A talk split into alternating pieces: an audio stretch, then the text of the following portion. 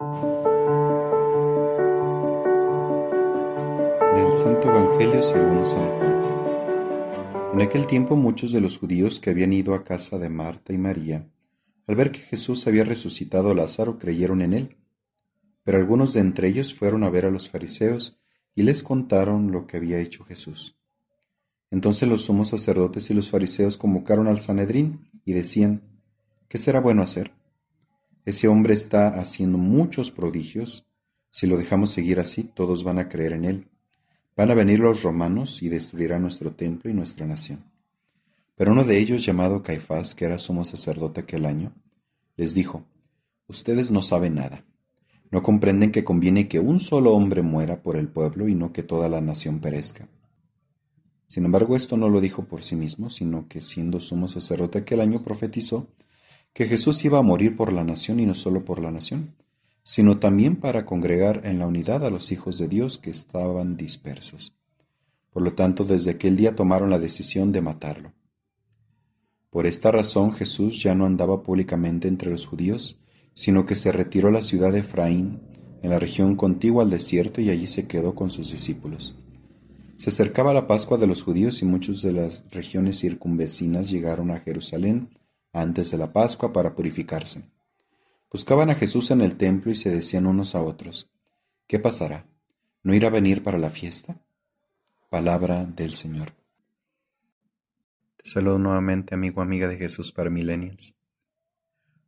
Quien estorba debe ser eliminado. Esa es la lógica que presentan aquellos que criticaban a Jesús. Y fue precisamente lo que le pasó. Se convirtió en un estorbo.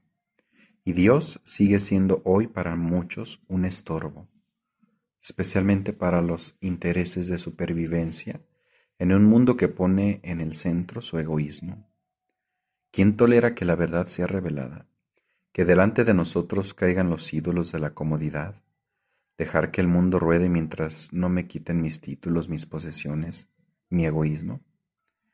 Este mundo que se basa en la violencia para crear cambios sociales nos deja entrever que también hoy es sentenciado a muerte el indefenso, el no nacido, el hombre trabajador, la persona que quiere hacer el bien, porque su sola existencia echa en cara nuestra forma de vivir mediocre y egoísta. Dios sigue estorbando, hay que eliminarlo de la vida pública, de la educación, de la sociedad, de todos los ámbitos, porque así podremos proclamar no hay otro camino que seguir que el nuestro, el del más fuerte. Sin duda que muchos estamos hartos de que nuestra sociedad nos carcoma y nos comienza a aislar, nos haga violencia y seamos víctimas del mal que nos rodea. Mientras queramos aniquilar a Dios, esto nos seguirá pasando. Es tiempo entonces de servir, proclamar a Dios, que está aún más vivo dentro de nuestra sociedad y que sin Él todo es muerte. No tengas miedo de buscarle, no tengas miedo de darlo a conocer. Este es el camino que nos sacará de esta lógica de la muerte. Amigos, esto ha sido Jesús para Millennials. Hasta pronto.